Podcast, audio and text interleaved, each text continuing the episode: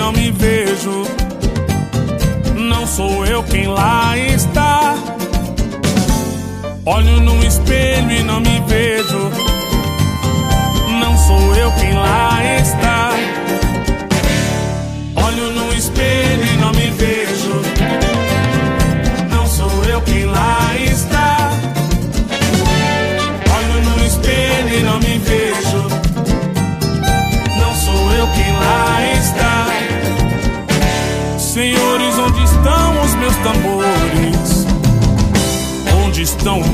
Orixás?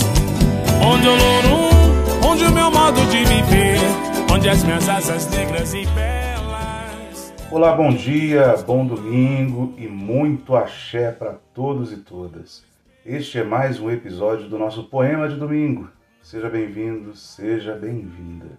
O Dia Nacional da Consciência Negra é uma data de celebração e de conscientização sobre a força, a resistência e o sofrimento que a população negra viveu no Brasil desde a colonização. Durante o período colonial, aproximadamente 4,6 milhões de africanos foram trazidos para o Brasil para servirem na condição de escravos, trabalhando primeiramente em lavouras de cana-de-açúcar e no serviço doméstico, e posteriormente na mineração e em outras lavouras. A condição de vida dos africanos e dos negros escravizados nascidos no Brasil era extremamente precária. Além de serem submetidos ao trabalho forçado, os escravos eram submetidos a um tratamento degradante e humilhante, não tendo direito a tratamento médico, à educação e a qualquer tipo de assistência social. Além do tratamento degradante conferido à população negra escravizada no Brasil entre 1536 e 1888, as heranças da escravidão permaneceram. Muitos escravos recém-libertos permaneceram nas fazendas onde eram cativos por não terem para onde ir.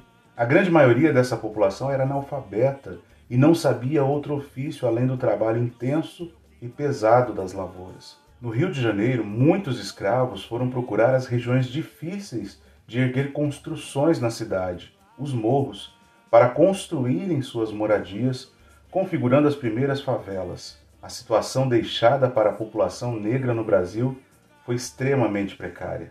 Marginalizada, sem assistência e com uma vida precária, a população negra no Brasil continuou a enfrentar muita dificuldade.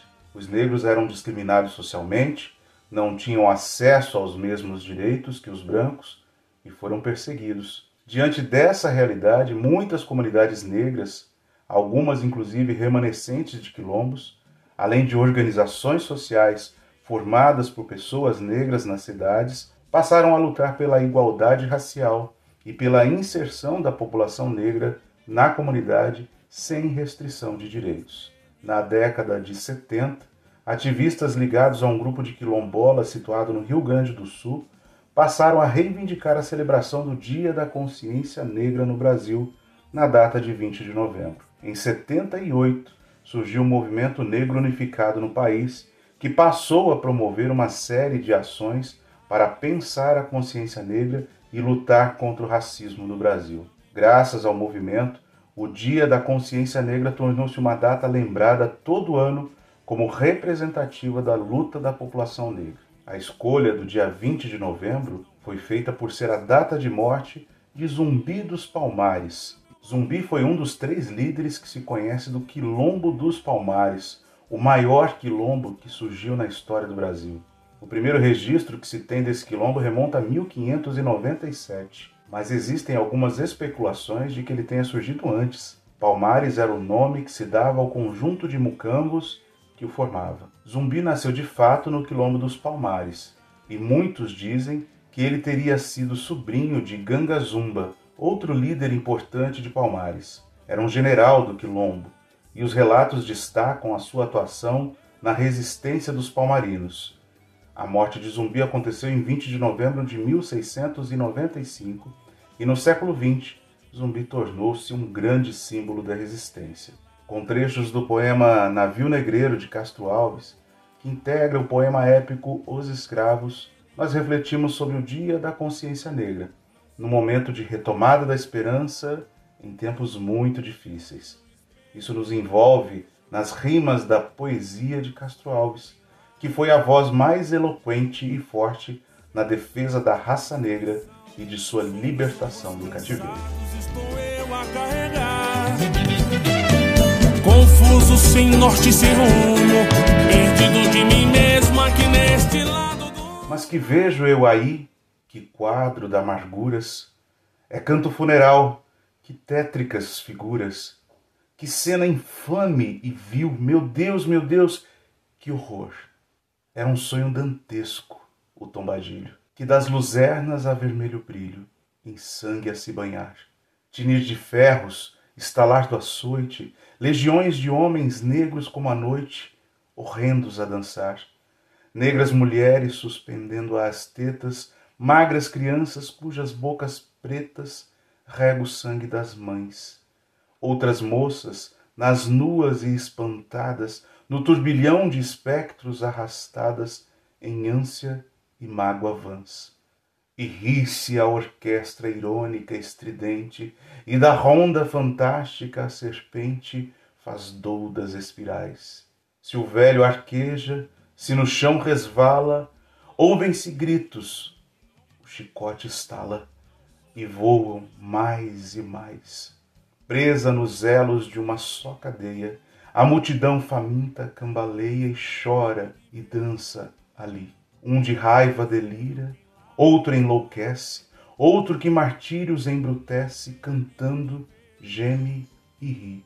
No entanto, o capitão manda a manobra, e após fitando o céu que se desdobra, tão puro sobre o mar, diz do fumo entre os densos nevoeiros: Vibrai rijo, chicote, marinheiros, fazei-os mais dançar. E ri-se a orquestra irônica estridente, e da ronda fantástica a serpente faz doudas espirais. Qual um sonho dantesco as sombras voam, gritos, ais, maldições, preces ressoam, e ri-se Satanás. Senhor Deus dos desgraçados, Dizei-me vós, Senhor Deus, se é loucura, se é verdade, tanto horror perante os céus. Existe um povo que a bandeira empresta para cobrir tanta infâmia e covardia, e deixa transformar-se nessa festa em manto impuro de bacante fria. Meu Deus, meu Deus, mas que bandeira é esta, que imprudente na gávea tripudia? Silêncio, musa, chora e chora tanto que o pavilhão se lave no seu pranto. Auriverde perdão de minha terra, que a brisa do Brasil beija e balança, estandarte que a luz do sol encerra e as promessas divinas da esperança. Tu que da liberdade após a guerra foste hasteado dos heróis na lança, antes te houvessem roto na batalha, que servires a um povo de mortalha.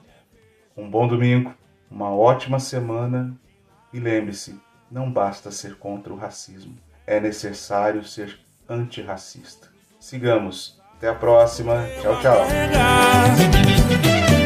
Confuso, sem norte, sem rumo, perdido de mim mesmo aqui neste lado do